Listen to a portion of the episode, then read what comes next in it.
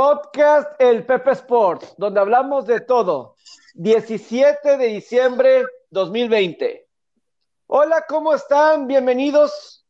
Ahora estamos el jueves, 10 jueves, y vamos a querer hacer esta temática de los jueves de tener invitados especiales para platicar con todos ustedes, brindarles temas diferentes. Normalmente estamos nada más nosotros hablando, haciendo comentarios, pero pues aquí también vamos a, estar platicando con gente muy importante de la LFA, de la LFA, de la Liga de Fútbol Americano Profesional de nuestro país, de México, que digo, la semana pasada hablamos con los de las ligas infantiles de Monterrey y pues lo que ellos pasaron en este 2020 y creo que obviamente también es importante ir con esta liga, con los esfuerzos que están, que están haciendo para eh, pues obviamente lo, complicado, lo complicado que fue este 2020.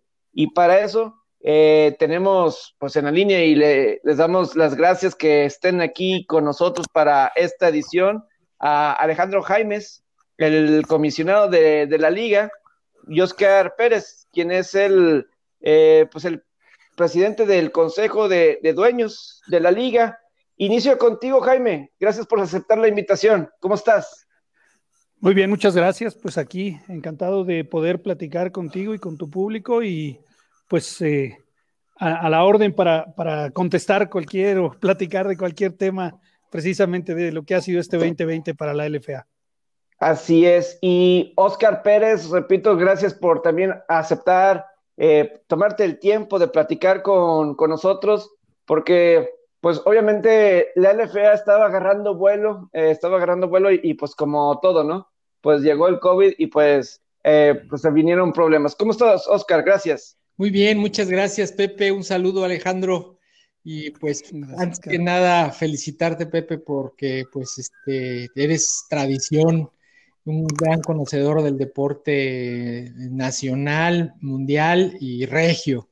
Y bueno, pues también muy orgulloso de estar al frente del equipo Fundidores, que para mí es todo un desafío y un gusto y pues eh, creo que como bien dices, lamentablemente el COVID nos paró la temporada LFA y pues íbamos muy bien. En Fundidores eh, habíamos logrado cosas muy interesantes, históricas, triunfos eh, fuera de casa, jugando en uno de los mejores estadios del país, que es el del TEC, y pues con un equipo que estaba agarrando ya ritmo, entonces pues ni modo, hay que volver a empezar como serpientes y escaleras.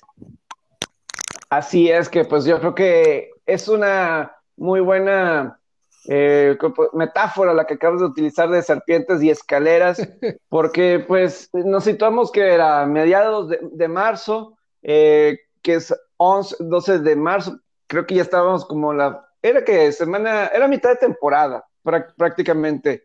Y, y, Alejandro, me gustaría que nos llevaras durante el proceso que llevó a, a las decisiones, de cuando ustedes vieron, sabes que pues tenemos que ponerle un alto a todo esto. Claro que sí, bueno, pues mira, efectivamente, y como lo, traes ahorita a, la mesa, obviamente nosotros arrancamos temporada, voy a hacer un poquito de cronología. Eh, nosotros arrancamos temporada en, febrero, a finales de febrero. Nuestra temporada estaba planteada para ser pues la temporada más grande de, eh, de, los, de las cinco años que tenemos de existencia que teníamos a partir de en este 2020, es decir, íbamos a tener 10 juegos de temporada regular para cada equipo, lo que implicaba un total de 40 juegos de temporada regular, más los dos juegos de finales de división, que sería el equivalente a semifinales, y el Tazón México 5. Esa era la planeación y lo que, para lo que nos habíamos preparado y se habían preparado los equipos para tener una temporada muy robusta de 43 partidos en total, que arrancaron en febrero pues cuando nosotros arrancamos, bueno, además una temporada donde pues eh, repetíamos número de equipos, ocho equipos a nivel nacional, eh, con seis diferentes ciudades eh, en estos que albergan a estos equipos. estábamos inaugurando también o iniciando una temporada con un incremento que tuvimos de número de extranjeros, donde subimos a siete el número de extranjeros que podían participar y de los cuales dos de ellos eran eh, jugadores provenientes de la Liga Canadiense de Fútbol Americano. En este convenio que tenemos firmado con, con la CFL, con la Canadian Football League, eh, así como en el 2019 se fueron dos jugadores mexicanos a cada uno de los equipos, para esta temporada 2020 el acuerdo fue de reciprocidad y recibimos al menos dos jugadores por cada equipo de la LFA. Y digo al menos porque hubo tres equipos que de hecho quisieron o recibieron a tres jugadores, dado que el nivel, bueno, pues de estos extranjeros es, es, es muy bueno, ¿no? Entonces, íbamos, eh, arrancamos en febrero, arrancamos con nuestra temporada regular y como bien lo dices, exactamente el fin de semana del 14 de marzo, sábado 14 de marzo, teníamos programado el Combine, que es este, eh, este campo de pruebas con los visores de la Liga Canadiense que iban a venir al talento mexicano, a ver a los jugadores mexicanos.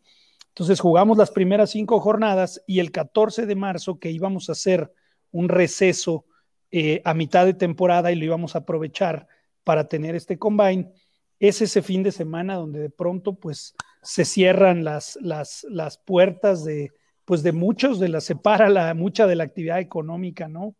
Fue el 14, de hecho, el último fin de semana eh, eh, que, que, tuvimos actividad, porque ese día se llevó a cabo eh, un juego que se tuvo que reprogramar entre Artilleros de Puebla y Pioneros de Querétaro, y se tuvo que reprogramar por la, por la huelga que tuvo el, la Universidad de Benemérita Universidad Autónoma del Estado de Puebla, la BUAP, que, que albergaba o, en su estadio al equipo Artilleros de Puebla. En la cuarta jornada tuvo que, ese juego se tuvo que posponer por esta huelga que hubo un cierre de instalaciones. Y entonces por eso se llevó a cabo en ese día, casualmente, y por eso lo tengo muy presente, que el, el jueves, perdón, el miércoles de la semana que era, es decir, era un miércoles más o menos como 10 nos habla la, gente de CFL y nos dice que, que, pues que contra su voluntad iban a tener que cancelar porque el combine que era el 14, porque la, pues las diferentes embajadas y la instrucción del gobierno en Canadá era que tenían que cerrar fronteras y que no iban a permitir la salida o que viajaran los ciudadanos canadienses a otros países. Y entonces ahí fue donde empezamos a darnos cuenta y digo empezamos porque aun cuando ya teníamos información de la pandemia, bueno, pues que venía, que había atacado primero pues eh, de, de, China, se había desplazado más rápido hacia Europa, y, bueno, pues en, América apenas eh, estábamos empezando a tener, creo yo, un poco de conocimiento acerca de la magnitud del fenómeno al que nos enfrentábamos, pero eso fue como el primer gran aviso, ¿no? Cuando nos dicen los canadienses, no podemos viajar y pues tenemos que cancelar el combine. Y entonces pues en cosa de tres días tuvimos que, frenar todo lo que teníamos planeado. Ese sábado que teníamos el juego en Puebla, llegamos a Puebla y bueno, casualmente en Puebla, ese mismo sábado en la mañana, la, presidenta municipal de, la ciudad de Puebla había dado el aviso de que iban a detener todas las actividades económicas, deportivas, espectáculos, etcétera. Y, y, bueno, pues nos permitieron jugar el partido todavía a puerta abierta pero afectó en, ese aviso y este clima que se empezó a dar, afectó en, la asistencia al juego, ¿no? Pero entonces, pues ahí se detuvo, se detuvo la temporada y pues en ese desconocimiento que teníamos en ese momento, pues teníamos la expectativa de que podíamos posiblemente regresar en un par de meses, ¿no? Este, y ahora, lo, ahora lo digo como, ilusamente, ¿no? Creímos que se podía retomar la temporada. Y, no solo nosotros, ¿verdad? Muchas ligas, todas las ligas que pararon dijeron, no, pues este, esto va, bueno, paramos marzo, abril y tal vez en mayo estemos de regreso. Y bueno, los tres meses, claro. Así es, pues creo que la continuación de la historia todos la sabemos, pues de pronto evidentemente era mucho más fuerte de lo que todos pensábamos y habíamos vivido alguna vez. Y entonces, pues cuando en el mes de mayo nos damos cuenta que las cosas no iban a ser tan sencillas, eh, a partir de marzo tuvimos reuniones con, con los comités, perdón, con los dueños de los equipos que obviamente eran los primeros interesados en, primero, cuidar la salud de jugadores, de coaches claro. y del público asistente a los estadios. Y después, pues, ¿qué iba a pasar? No? La realidad es que nosotros nos resistimos muchísimo a poder, a tener que suspender definitivamente la temporada. Sin embargo, pues, pues la misma realidad, las noticias, la, lo que fue pasando nos fue llevando a una decisión que era, pues, este, que era indudable, ¿no? ¿Qué fue lo que nos sucedió? Pues que después de juntas y que cada 15 días teníamos juntas con los dueños, pues en el mes de mayo tomamos la decisión de suspender las, las actividades ya, pues por lo que restaba del 2020, ¿no? Porque finalmente también entendíamos que los jugadores son atletas de alto rendimiento y no los podíamos tener parados, ¿no? O sea, era un, un factor importante, no los podíamos tener pues detenidos o diciendo o con la expectativa de no, ustedes sigan preparándose, vayan al gimnasio, o sea, porque además no se podía, no, no podían salir de casa. No, cerrados, estaban cerrados los gimnasios. Totalmente, entonces. todo cerrado, ¿no? Entonces, pues tomamos la decisión de suspender la temporada, por lo menos por todo lo que era 2020, y, y digo por qué suspender y por lo menos 2020, porque en ese momento pensamos que posiblemente podríamos retomar la temporada inconclusa en el 2021 así fue como lo pensamos en ese momento, ¿no? Entonces, pues eh, suspendimos, eh, avisamos, a los equipos pues tomaron la decisión, o sea, ahora sí que rompieron filas y dijimos no más nada por el 2020 y empezamos a, a, reinventarnos como todo el deporte profesional en México y en el mundo y entonces empezamos a diseñar productos digitales, ¿no? Empezamos a ver que eh, a través de redes sociales y a través de, de de medios digitales, como podríamos continuar pues este, presentes, además en algo tan importante, la gente estaba ávida de deporte y de, tener espectáculos o contenidos en vivo. Y bueno, empezamos entonces a desarrollar productos digitales y así fue como nos mantuvimos prácticamente a partir de mayo, junio, julio, agosto, con diferentes productos digitales que lograron mantener la atención de nuestros fans, de nuestra base de fans, y a través de programas de entrevistas, de programas de capacitación, organizamos incluso un primer torneo esports de Madden para que jugaran, jugaron, participaron jugadores contra, contra fans. Entonces, pues esa fue la forma que encontramos a través de los productos digitales, eh, el mantenernos eh, cerca del público y, y con sobre todo satisfaciendo también esta expectativa que la gente tenía de, pues de, de, ver algo, de ver contenidos atractivos, ¿no? Sí, por, por supuesto. Y me gustaría de Oscar como eh, representante de, dueños y así de, del comité, ¿cómo lo tomaron ustedes?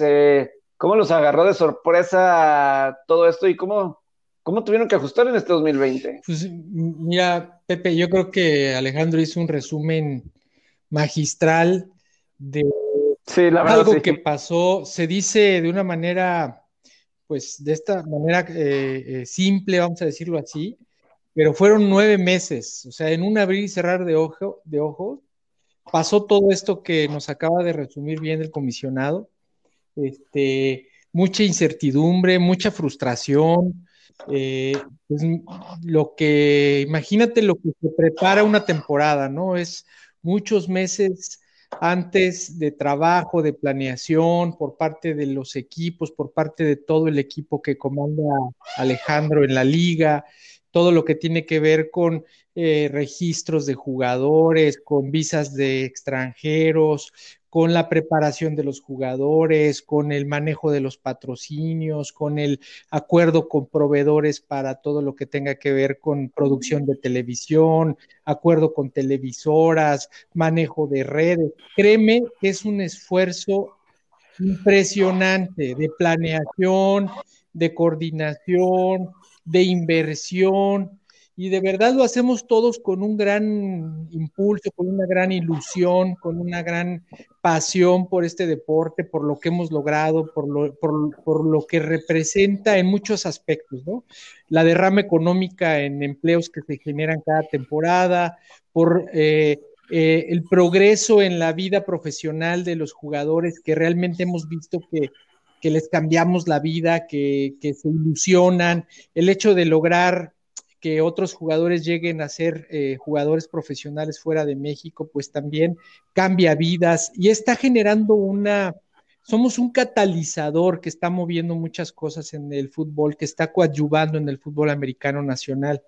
Y pues ver que esto se trunca por una situación fortuita de causa de fuerza mayor, pues realmente pues genera mucha tristeza, nos generó mucha este, frustración, pero bueno, también eh, eh, lo vemos como un desafío de época, ¿no? O sea, ahí es donde se prueba la resiliencia, se prueba el carácter, se prueba eh, el talento, se prueba la capacidad de ingenio, la capacidad de trabajar en equipo, como bien dice Alejandro, este, estar tocando base, tener mucha comunicación, intercambiar información. Fíjate que es, es, muy padre porque se suman muchas capacidades, Pepe.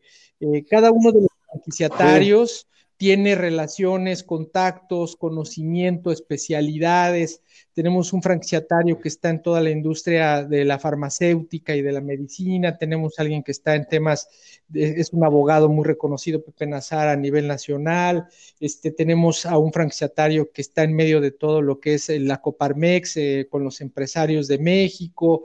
Este, tenemos gente que está en el sector de telecomunicaciones. Y bueno, pues todos suman una perspectiva y, pues fuimos analizando, haciendo ingeniería y análisis de, lo que estaba sucediendo para tomar las decisiones más certeras, tomar las decisiones más eficientes, tomar las decisiones más responsables con todo lo que es conciencia de lo que traemos como, como expectativas de todo el entorno que está alrededor. Y bueno, pues como bien dice Alejandro, creo que pudimos eh, ser flexibles, creativos y adaptarnos a los desafíos que todos vivimos en esta época, eh, entrar al mundo digital. Eh, una de las cosas que hemos logrado hacer es prepararnos para, como venga la evolución deportiva, este, y sobre todo en la parte digital, hemos en conjunto diseñado y aceptado ponernos en este medio de las OTTs a través de de, una plataforma digital que va a darle acceso a nuestros aficionados en cualquier dispositivo electrónico. Y esto obedece justamente a estas reuniones que, se llevaron a cabo coordinadas por nuestro, nuestro comisionado. Y pues bueno, pues ahora sí que como dicen, adaptarse y ser creativos y buscar las soluciones y la manera de crecer ante estas dificultades que es para todos, ¿no?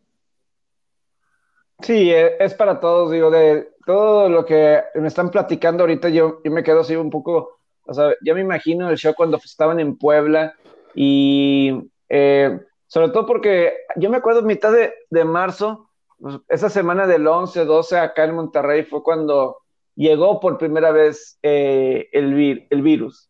Eh, o tenía un poquito de que ya había algún caso o dos acá en, pues en Nuevo León, creo que pues en San Pedro fueron los primeros, eh, en el municipio de San Pedro.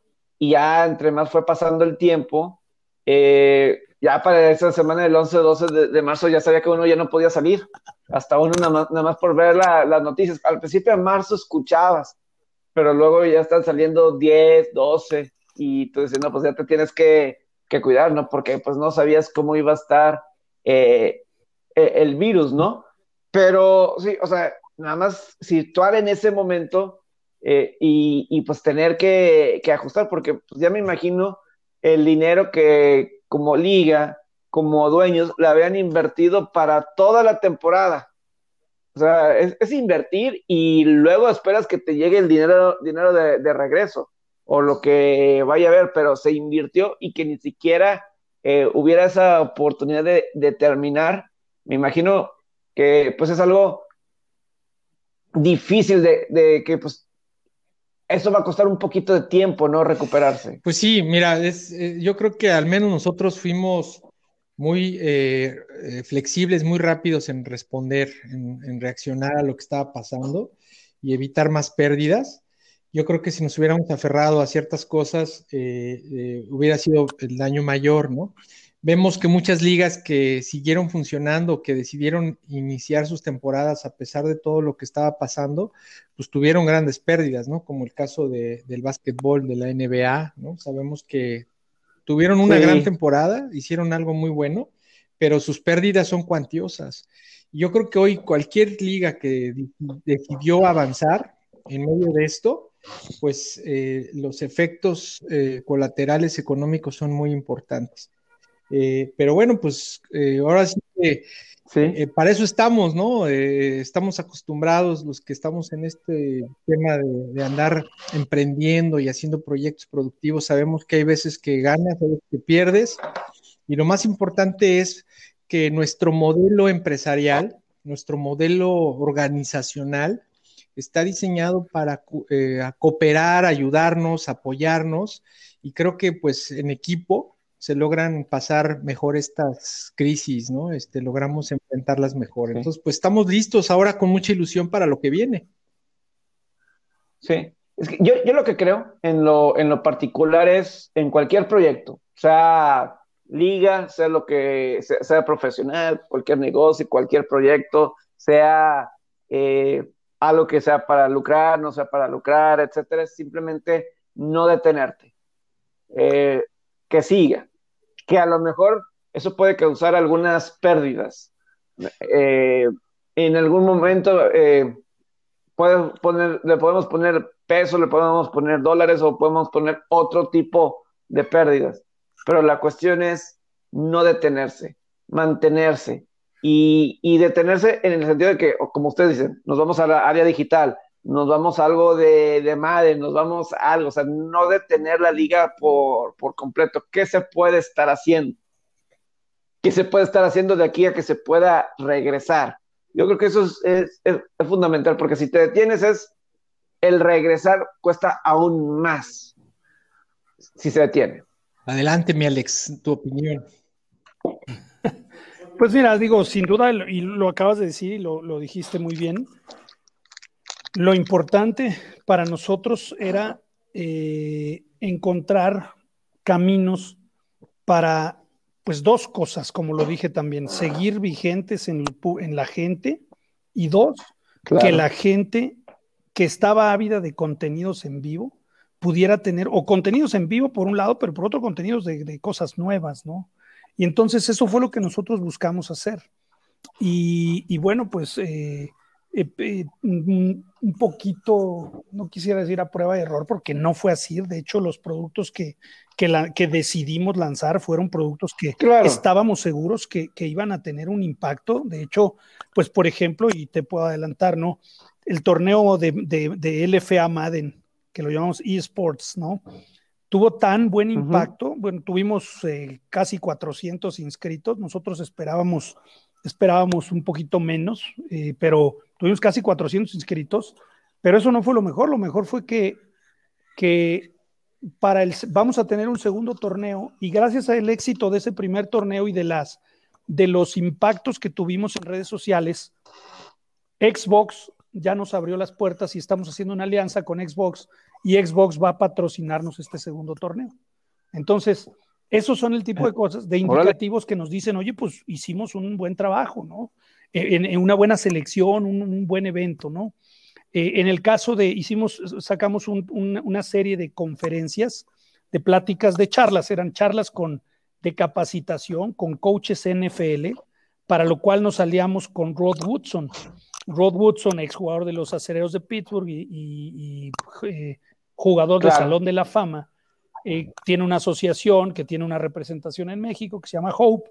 Y entonces nos salíamos con él y él, a través de él, hicimos una, una, serie de cinco charlas de una hora donde habló de sistema defensivo, sistema ofensivo, liderazgo y, y, preparación física. Él consiguió a los ponentes, exjugadores NFL también, que dieron las charlas. Entonces, tuvimos un, aun cuando fueron charlas, que eran a más a modo de capacitación, o sea, se metió a hablar de, lenguaje ofensivo, defensivo, formaciones, etcétera, o sea, no eran para todo el público, eran para un público muy especializado, tuvimos muy buen impacto, ¿no? Entonces, son el tipo de cosas que, que como bien dijiste, tenemos que, no nos podemos quedar detenidos, ¿no? O sea, lo más sencillo es, ah, pues bajamos la cortina y nos vemos el próximo año, ¿no?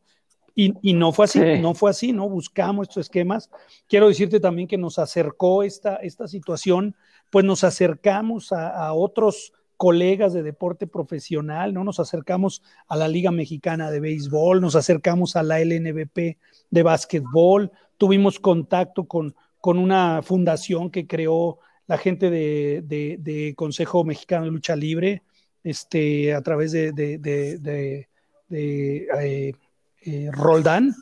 entonces, pues se dieron cosas, se dieron sinergias que, que, que, a mí me dieron mucho gusto en lo particular, porque aun cuando todos sabemos que existe la Liga Mexicana de Béisbol, la de básquet, no tenemos tanto acercamiento y aun cuando pertenecemos a la Comedep, que es el Consejo de, Deporte Mexicano, el Deporte Profesional, este, no tuvimos tanto contacto como lo tuvimos ahora, ¿no?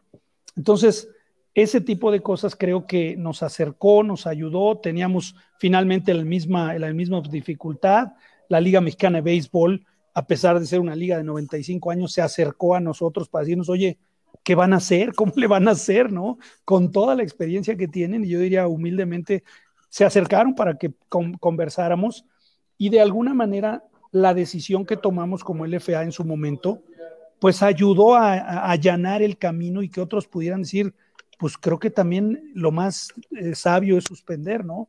Hace ratito Oscar te decía, la LNBP se aventó, tuvo 24 equipos en 2019 y tuvo empezó con 18 y terminó con 12 equipos la temporada 20, ¿no? O sea, creo que la verdad es que no sé en números, pero en la parte de imagen y de impacto, pues desafortunadamente no les fue bien, ¿no? Digo, afortunadamente fue, fueron campeones allá arriba, ¿no? Este, en Monterrey. Sí, eh, eso estuvo muy bien que le ganaron a Aguacateros la final, pero, pero sí creo que en impacto, pues le pegó, le pegó sin duda y, y, y ellos mismos decían, híjole, haber salido, quién sabe si fue lo, lo más conveniente, ¿no? De los cuales de los dos equipos, ocho o nueve están apoyados por gobiernos eh, estatales. Entonces, bueno, pues con esas dificultades tuvieron que salir sin público, etcétera, ¿no? Entonces, como bien dices, lo importante es no detenernos, ver qué vamos a hacer y en eso estamos ahorita también.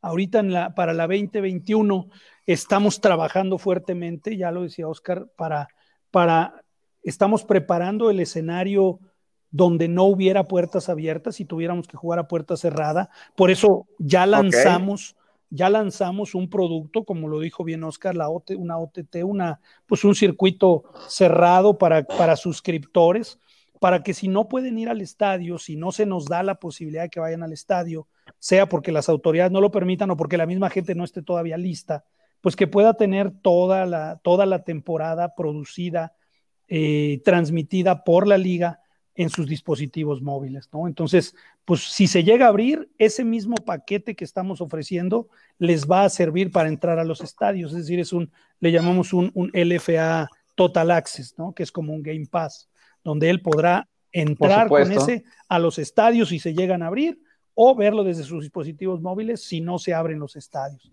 Entonces, estamos arriesgándonos a un, a un modelo donde no habrá puerta abierta, y, eso no lo, con todo lo que nos implica, ¿no? Yo ahí tengo que reconocer, pues como, como bien lo dijo Oscar, pero sobre todo tengo que reconocer el, el amor a este deporte al grado de entender que aún los dueños de los equipos sabiendo que los mejores y mayores ingresos pueden provenir de las taquillas y de todo lo que es del consumo que hay en el estadio, pues ellos están dispuestos a que no lo haya, además de por preservar la salud, pues porque haya temporada, ¿no? Entonces, ninguno dijo, no, yo creo que no, yo creo que mejor, como te decía, bajamos la cortina, todos para adelante dijeron, vamos a darle lo que sea necesario y si hay que invertir, pues será una temporada de inversión y, así lo entendieron y así lo han hecho, no solo saber, sino así lo estamos ejecutando de esa manera, ¿no?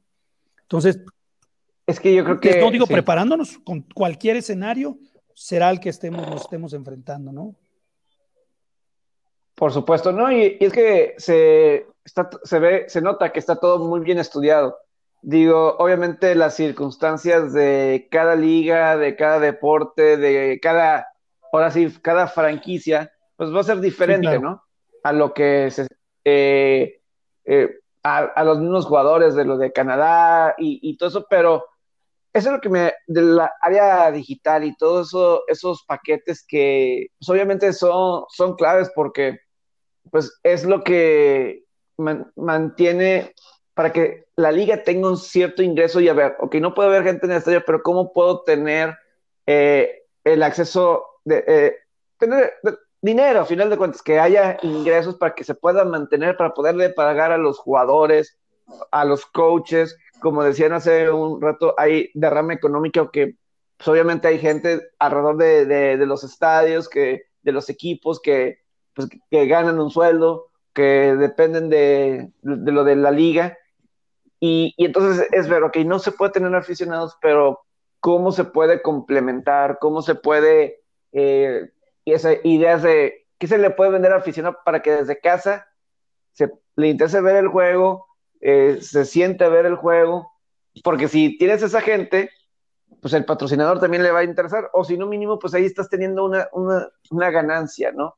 Eh, que a lo mejor, voy a decir, alrededor del mundo creo que les está faltando un poco de, de esa visión. Eh, eh, por ejemplo, o sea, en el béisbol de las grandes ligas yo a veces siento eso que, o sea, que se morían mucho de, de aficionados, pero a lo mejor, voy a decir a lo mejor una soncera, pero es algo que yo he pensado, que a lo mejor me compras un boleto y yo te llevo a tu casa, un, por poner un nombre, te llevo una pizza y te llevo una bebida, la que tú quieras, y, eso ya lo estás incluyendo, y a lo mejor con eso ya, ya, ya ves mi partido. Eh, Oye, qué buena idea. Es algo así. Te voy a pasar a, te, voy a, te vamos a invitar al área de marketing. qué buena idea, Pepito. Ya tomé nota, ya tomé nota. Síguenos diciendo, mi hermano. es que sí es algo que sí, eh, eh, o sea, como que hay varias ideas, soluciones que se puede hacer donde que no se puede tener a la afición, pero ¿cómo complementar? Porque hay esas ideas y yo mismo yo me decía, pero o sea, ¿por qué voy a comprarte a ti cuando lo puedo comprar en el súper o en la tienda de conveniencia? Eh, que, o, sea, o sea, existe el por qué, pero a lo mejor se puede encontrar algo, o sea, o suponer algo.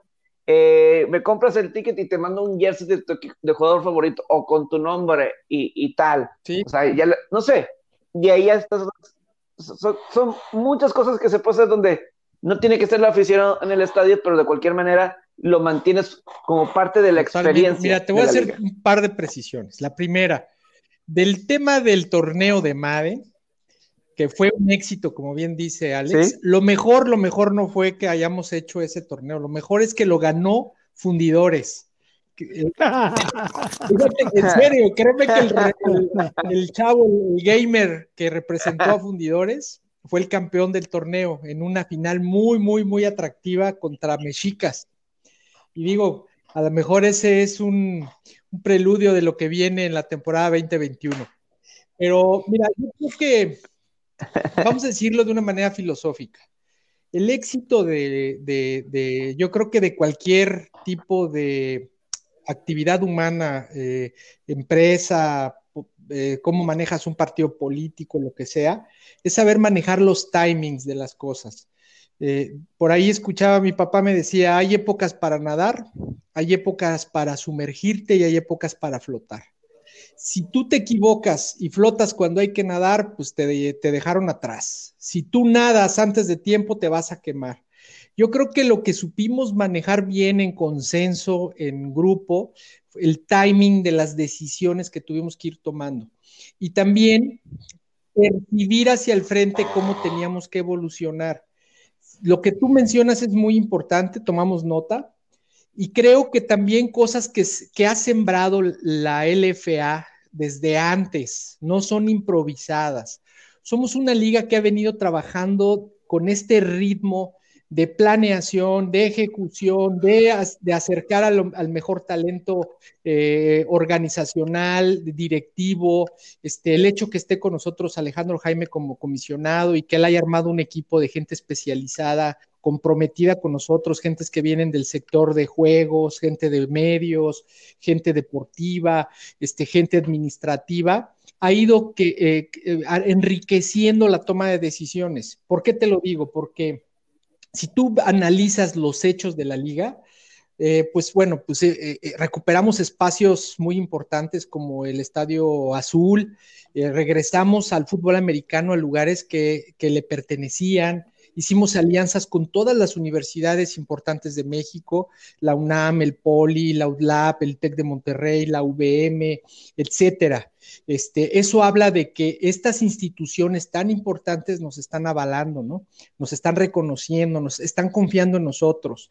Por otro lado, eh, lo que mencionaba Alejandro, somos eh, la única liga eh, a pesar de ser tan joven relativamente en comparación con otras como el soccer, el béisbol, que son de las más antiguas, con cuatro o cinco años de existencia, somos reconocidas como una liga profesional en la Comedep, que es el Consejo Mexicano del Deporte Profesional. Eso también nos abre las puertas y nos legitimiza. Por otro lado, las alianzas que hicimos hacia Canadá, el hecho de empezar a internacionalizarnos nos abre una puerta de salida muy importante para esta época de desafíos, porque no puedes pensar en sobrevivir en una época de crisis solo con el consumo local. Tienes la obligación, todas las empresas, todos los empresarios mexicanos, tenemos la obligación de pensar hacia afuera, de internacionalizarnos, de captar la atención del mercado global. Y yo creo que nuestro producto comienza a ser atractivo porque hoy, como sabes, hay mexicanos jugando en Canadá, este, ya saben de nosotros, ya hay muchos eh, aficionados que cuando vinieron los canadienses les dieron seguimiento a sus propios aficionados y empezamos a crear como en las redes sociales este intercambio de flujo de interés. ¿No? Eh, el año pasado firmamos una alianza internacional no solo con Canadá, sino con Japón, con Francia, con Alemania, con Italia, con Brasil. Ahí nos paramos por, la, por el COVID, pero eso lo vamos a continuar porque nos va a permitir tener flujo e interés y visibilidad a nivel internacional. Eso nos abre pautas de buscar esquemas de monetizar y enriquecer la liga, ¿no? Date algunas, algunos, eh, me gustaría darte algunos eh, datos duros. Más o menos nosotros eh, generamos cada temporada alrededor de 500 o poquito más de empleos directos, o sea, entre jugadores, coaches, staff, áreas administrativas traemos alrededor de unos 500 empleados directos y calculamos que más de mil indirectos entre gente de producción de, de televisión, seguridad, limpieza, el merchandising, los productores de, ropa, etcétera.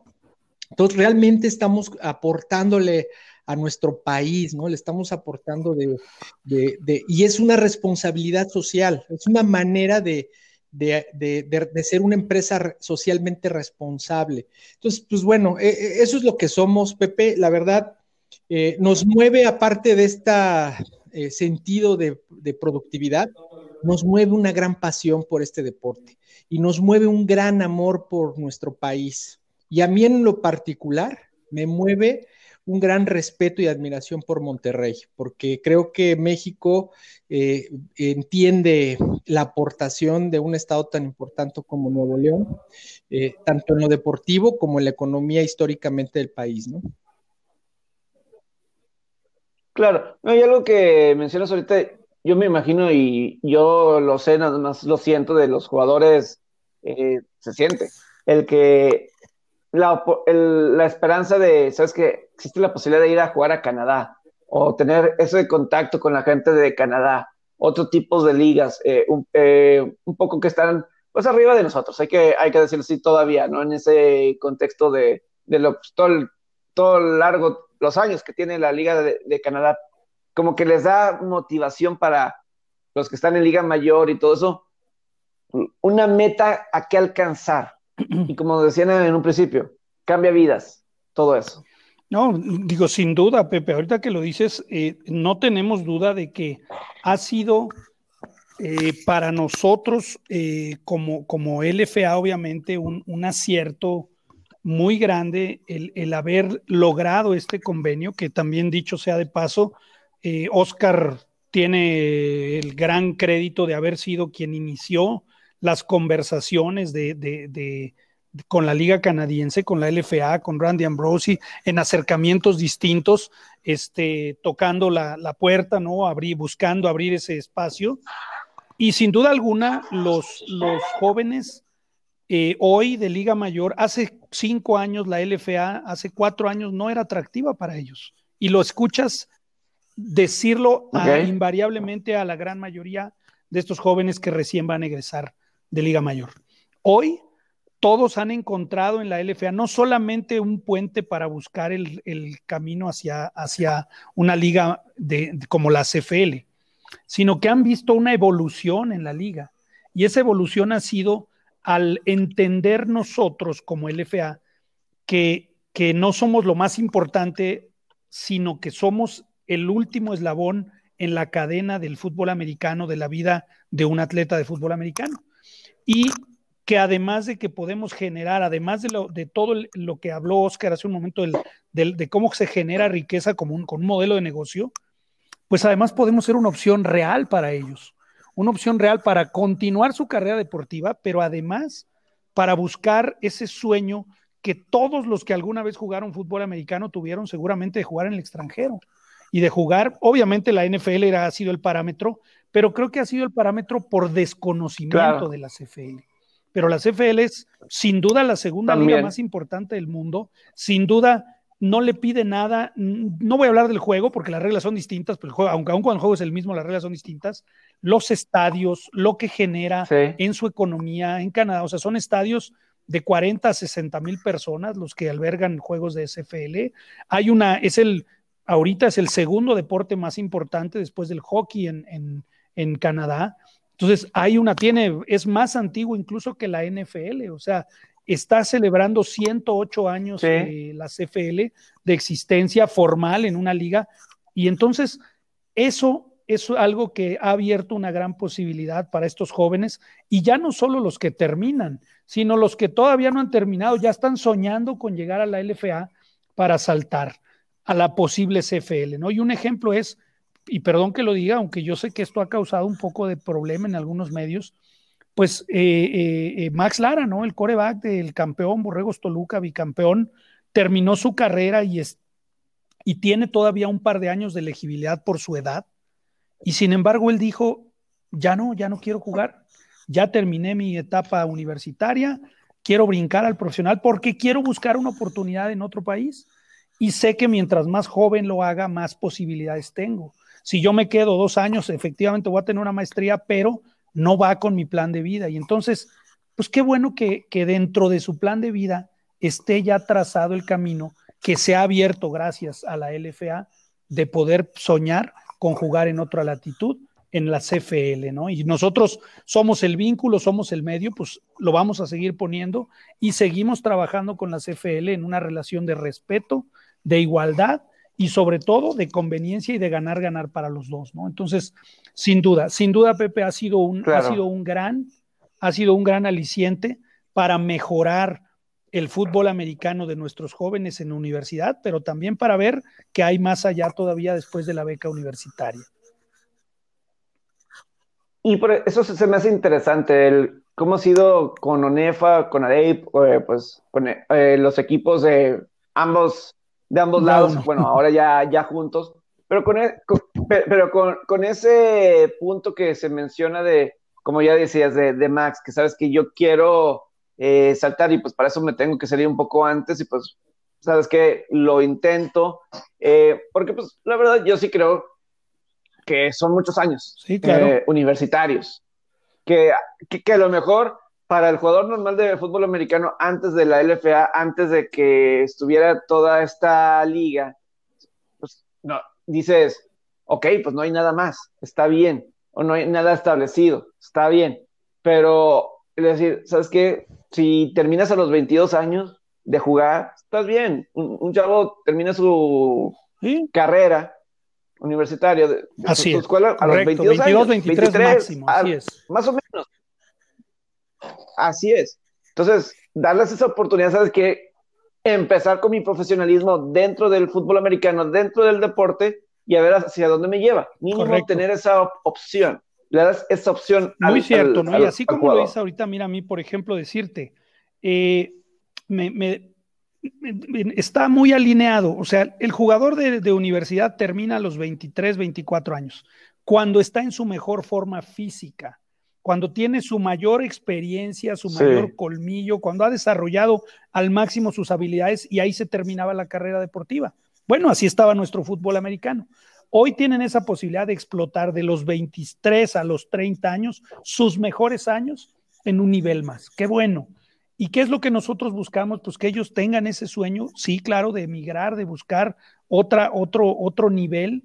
Y, y lo que es muy claro para nosotros es, porque además es reglamento, O sea, yo no puedo reclutar a ningún jugador que no haya terminado su carrera profesional o su elegibilidad como atleta, ¿sí? Como atleta universitario. Entonces, el primer gran miedo que había en las universidades está totalmente desvanecido porque además nos acercamos a hablar con ONEFA, con CONADEIP, con las ligas, con los presidentes, con los coaches y eso está muy claro, ¿sí? No nos llevamos a ni, no nosotros no invitamos a ningún ni podemos recibir a ningún jugador que no haya terminado su carrera profesional o su elegibilidad. ¿Y por qué hago, hago énfasis en la carrera profesional? Porque ahora nos estamos encontrando con los jugadores que cuando terminan su carrera, hace dos o tres años, pues todos les encantaría tener una maestría. Y la buscaban incluso, algunos con su misma institución, otros se iban a otra institución. Y era el camino que seguía para el atleta que terminó temprano, por así decirlo, su carrera profesional. Pero hoy ya hay una opción distinta, que es, toma tu decisión de hacer una maestría, pero si te la ofrecen, obvio, y la tienes, pero si tienes las posibilidades, es decir, si eres de ese élite de la generación que terminó su carrera y su elegibilidad, perdón, sus años de, carrera, y tienes la oportunidad, yo creo que debe ser decisión del jugador, de la persona. Ahí es donde ahorita estamos en, la mesa de, conversación, porque lo que no podemos hacer, obviamente las, algunas instituciones educativas están molestas, pues porque un jugador como Max se fue antes, ¿no? Y le quedaba dos años de elegibilidad. Pero ahí es donde nosotros estamos en, en ese punto donde lo que les decimos es, oye, que él decida. O sea, lo que no está bien es que tú, universidad, llámese la que sea, lo forces o quieras forzar mediante algún tipo de regla a que él no tome la decisión. Yo lo que digo es que tomen ellos la decisión. Si hay alguien que prefiere la maestría, que se quede a hacer la maestría, no hay problema. Exacto. así, debería de ser. Yo quiero agregar algo ahí, ah. Pepe. Fíjate que hay muchos efectos que tenemos que, que, tienen que percibir, que tenemos que percibir todos los actores del fútbol americano nacional, coaches, autoridades, universidades, este, hoy la liga profesional, etcétera.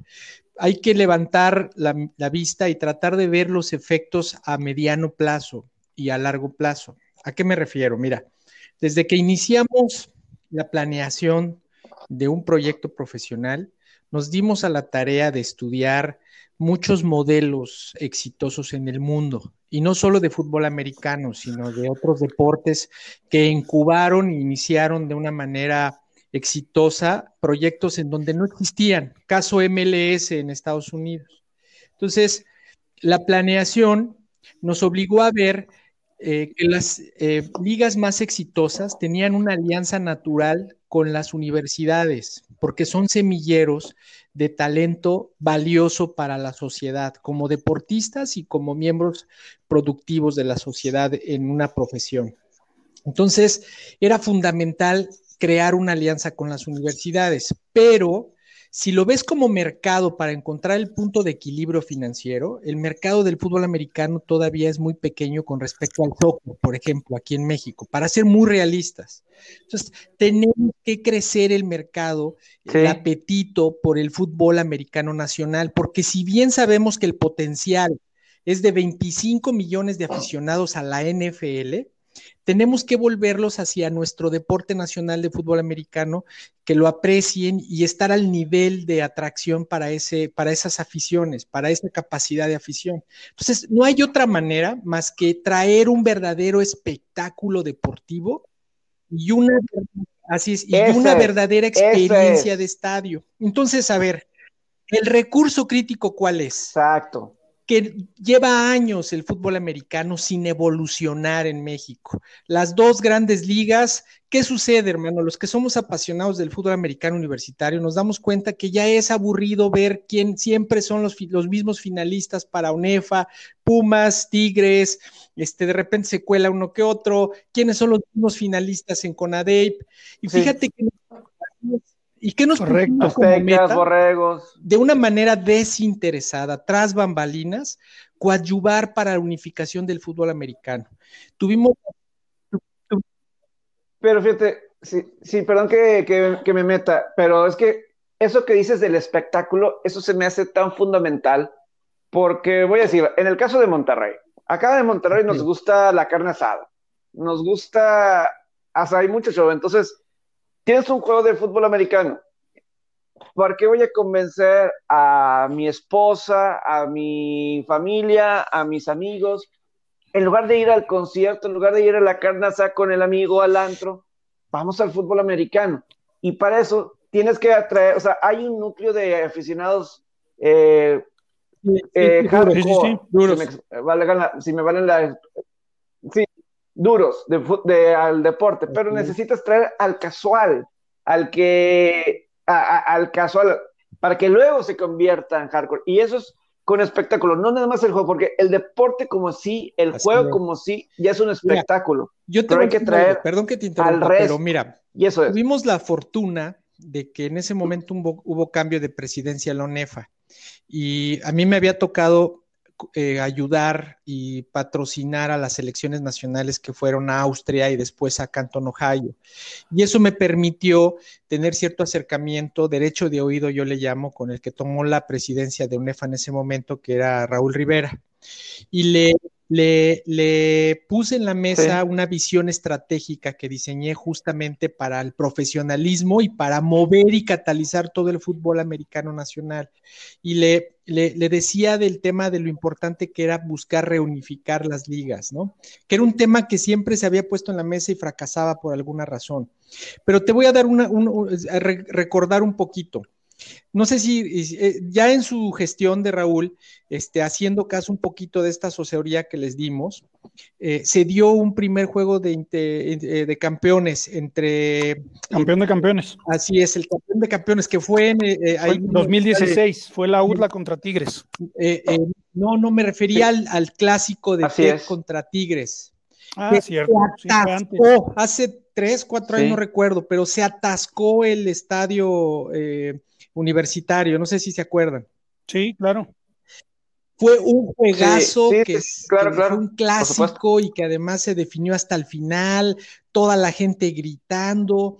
Y justamente ese es el efecto que tenemos que replicar. O sea, eh, el que el aficionado vea eh, estos juegos, este morbo, este, este ambientazo en los estadios es lo que lo va a traer. Como bien dices, Adicional a eso hay que hacerlo aspiracional, hay que hacerlo con la cheve, la carne asada, este, eh, los influencers que, que vayan y que lo vean como que se está poniendo de moda y como cuando los toros veías a los mejores artistas estando haciendo presencia en este tipo de eventos. Eso es lo que estamos construyendo nosotros hacia la, la, la, la LFA. Pero es bien importante este trabajo paulatino que hemos hecho nosotros tras bambalinas, de ser un catalizador aspiracional para que se vayan unificando las universidades.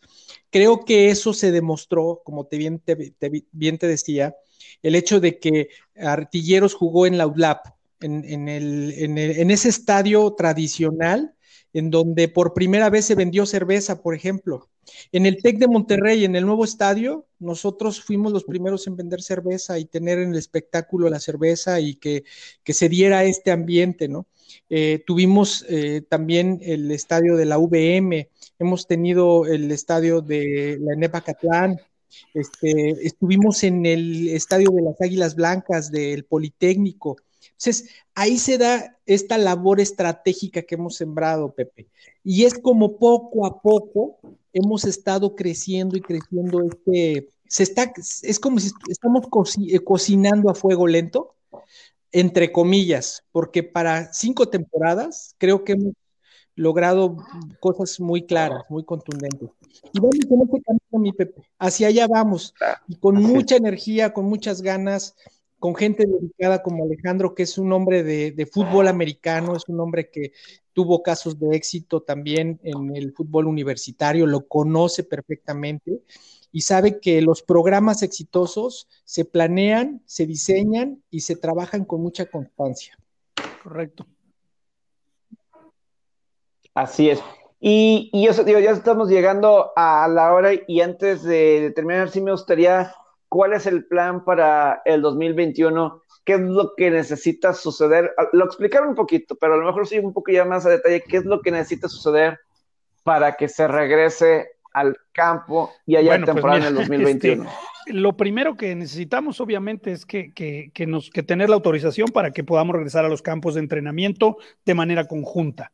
Los equipos están ahorita trabajando de manera individual.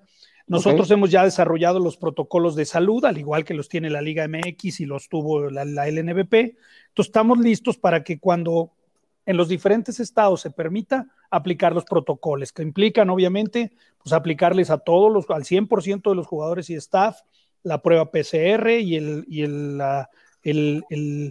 eh, la radiografía de neumotórax para ver cómo está el estado de, sus pulmones. Son atletas de alto rendimiento, normalmente no hay, no hay problema. Ya con esos protocolos regresaremos al campo de entrenamiento. Necesitamos tener un número mínimo de prácticas para que de acuerdo a ese, a ese tiempo, lapso de tiempo, podamos arrancar la temporada. Nosotros estamos pensando en un primer horizonte que tenemos es arrancar en el mes de abril, que es el que teníamos originalmente desde, la, desde el mes de septiembre, octubre. Ese horizonte se ve, se, se está viendo en riesgo por cómo se están dando las cosas ahora, y entonces pudiera ser que el horizonte siguiente sea irnos a jugar hasta junio, ¿sí? Y pues todo va a depender de cuándo arranquen, eh, cuándo podamos empezar a entrenar ya en campo en los diferentes estados. Y lo que es un hecho es que vamos a tener temporada 2021. Sea eso sí, es, eso, eso es el tema principal, es los jugadores que estén con el número de prácticas necesario para poder tener temporada. Y el tema del público para nosotros es un tema secundario en el sentido de que sea puerta abierta, parcialmente abierta o cerrada, vamos a tener temporada. Eso sería el, plan que tenemos ahorita trazado y pues estamos viendo cómo se mueven las cosas para poder llevarlo a cabo. Así es. Ah, les agradezco el tiempo. Sé que tienen ahorita otros planes, otras cosas eh, que hacer. Sé que les agradezco el tiempo tanto a Oscar como a Alejandro. Creo que es una buena plática. Creo que quedaba un poco más en el tintero. Seguramente eh, pues en lo que se pueda apoyar, eh, eh, con gusto, con gusto aquí estamos para, apoyar con información, etcétera. Es un espacio que aquí estamos teniendo para, pues, en el deporte en sí, en general, el tema que, que, ocupen, tratar y así, porque sí es algo muy interesante y, y pues es que, como dicen, cinco años, a lo mejor una pregunta sí, el que haya tantos medios como digitales y todo eso, no sé qué tan eso ayuda para que acelere más el crecimiento pues de una mira, si me permites, pues, es justamente una gran oportunidad. Eh, yo creo que hay que saber ver es, estas, estas herramientas. Cualquier desafío generacional o de época, tanto te da eh, golpes como también te da caricias, te da herramientas. La parte digital es fundamental, es una herramienta sin precedentes en la historia de la humanidad. Yo así lo veo y lo he visto. Las redes sociales, el Internet, eh, nos acerca. Y yo creo que uno de los eh, efectos que nos hizo madurar esa, esa percepción y esa habilidad es este efecto COVID, ¿no? Todos estamos hoy trabajando forzadamente a través de herramientas digitales y eso le está dando una madurez al público, a saber consumir y, e interactuar a través de este medio. O sea, está unificando a las generaciones porque no solamente son los que nacieron, los nativos digitales, los actuales consumidores de este contenido, sino ya también los que somos migrantes digitales y los que quedaron fuera de la parte digital, nos estamos unificando en esta etapa. Entonces creo que va a ser fundamental hacer estrategias digitales y te agradecemos mucho el espacio, Pepe, eh, lo que nos ofreces. Fue un placer compartir micrófonos con nuestro querido eh, comisionado Alejandro Jaimes de la LFA y contigo, Pepe, y pues aquí estamos con el compromiso de seguir sirviendo y apoyando este gran deporte. Sí, así es. Oscar, eh, ¿algo más que agregar antes de. Fundidores para campeón de, terminar, por ahora? nada más. Muchas gracias, eh. gracias por la invitación, gracias, Oscar. Para el doblete, ¿cómo? ¿Perdón? Gracias, Pepe. Así es, gracias. Como se dice, o sea, como el doblete, ya es como los rayados y tigres dicen eh, triplete eh, con lo del el, eSports y luego que ser doblete, en el campo. Tiene que ser congruente. Ah, Eh, el, doblete. el, doblete. ¿verdad? Gracias, Alejandro. Un abrazo. Gracias, Oscar. Gracias. Saludos. Un abrazo. Bye.